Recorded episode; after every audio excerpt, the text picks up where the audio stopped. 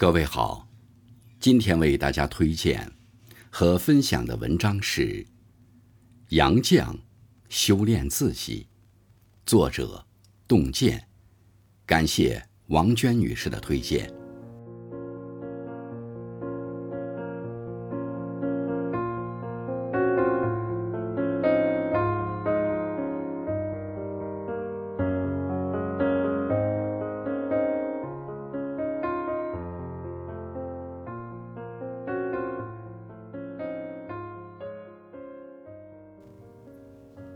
有人说，杨绛的一生，让我们看到人生最美好的姿态。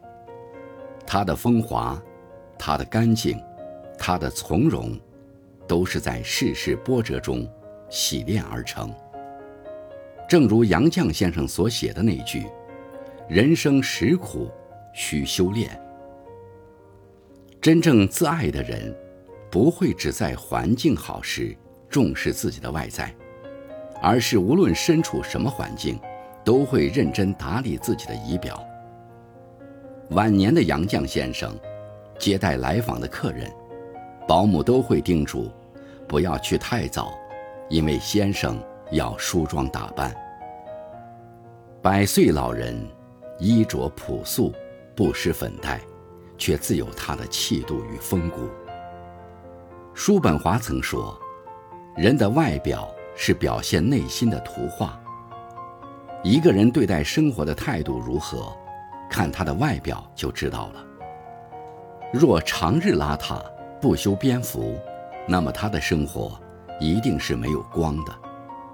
若对生活心怀热爱，那么他一定让自己端庄得体。修炼外表是对自己的尊重，更是对漫长人生的自信。人们常说：“你说什么样的话，就是什么样的人。”我们不难发现，一个谈吐不凡的人，往往有着难以抗拒的魅力。钱媛和钱钟书病逝后，年轻时追求过杨绛的费孝通上门探望故友，老友相逢，相谈甚欢。言语间，费老透露出。想再续前缘，杨绛并无此意。叙旧结束，费老下楼时，频频回头，依依不舍。杨绛只是淡淡的说：“楼梯不好走，你莫要知难而上了。”言辞简单，一语双关，既礼貌地送别了客人，同时彻底地了断了他的念头。想起杨先生曾经说过：“说话有讲究，听话有艺术。一个人的谈吐，藏着他最真实的修养。有的人为达目的咄咄逼人，有的人为了炫耀而滔滔不绝。然而，点到即止，才是大智慧。俗语有言：‘话不在多，一答则灵。’说话有分寸。”沟通不强势，是一个人高级的情商。常言道：“发脾气是本能，克制脾气才是本事。”层次越高的人，越是擅长克制自己的脾气。杨绛在清华任教时，有一次被推到风口浪尖。有一天，他进办公室就被同事追问。有个学生说你上课不好好上，专讲谈恋爱，还说你教他们谈恋爱要废寝忘食，此话当真？杨绛感到莫名其妙，有些生气，不理解那名学生为什么要这般诋毁。他很清楚自己有没有说过这些话，但是觉得不值得为这等谣言去生气，于是马上调节了情绪。冷静下来，没有去找学生争论，回到课堂，依然从容淡定的上课。人生不如意事常八九，不是所有事都值得你浪费情绪。当一个人学会控制脾气，便离成熟不远了。很认同罗素说的一句话：在一切道德品质中，善良的本性是世界上最需要的。当我们付出善意，也会得到来自世界的回馈。杨绛先生笔下有一名篇叫《老王》。老王是个三轮车夫，没有亲人，常年和一辆破旧的三轮车相依为命。他患有眼疾，很多乘客拒绝坐他的车，怕他看不清撞了什么。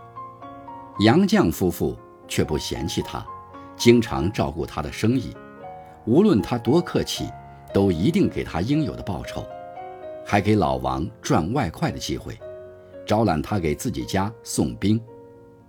善良与厚道是杨绛刻在骨子里的品格，这种品格无形中也影响着身边的人。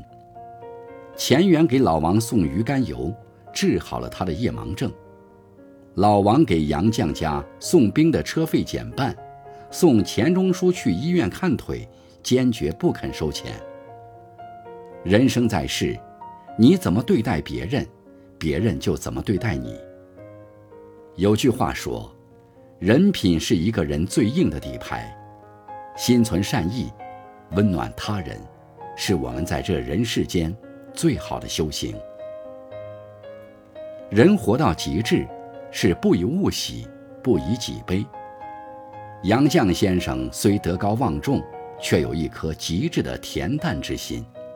他曾戏言：“如果能给他们夫妇俩一件仙家法宝。”他们会不约而同要隐身衣，远离喧嚣，专心治学，是他们最大的快乐。二零零四年，杨绛文集出版，是指杨绛从事创作七十周年。出版社准备隆重宣传，并请他出山召开作品研讨会，却遭杨绛婉拒，稿子交出去了。卖书就不是我该管的事儿了，我只是一滴清水，不是肥皂水，不能吹泡泡。有一年，某机构想借钱钟书诞辰一百周年之际，邀请杨绛参加活动，他也一口回绝。他受过许多罪，也得到过很多褒奖，但始终没有什么能令他心生傲慢。在这个名利至上的时代。人人都焦躁不安，心为物役，而每个人终其一生，修的不过是一颗心。在闹市中修炼淡然的心性，在掌声中修炼平和的心态。作家三毛曾说：“世间的人和事，来和去都有它的时间，我们只需要把自己修炼成最好的样子，然后静静的去等待就好了。”余生尚长，不必慌张。当你修炼好自己，其他美好都会如约而至。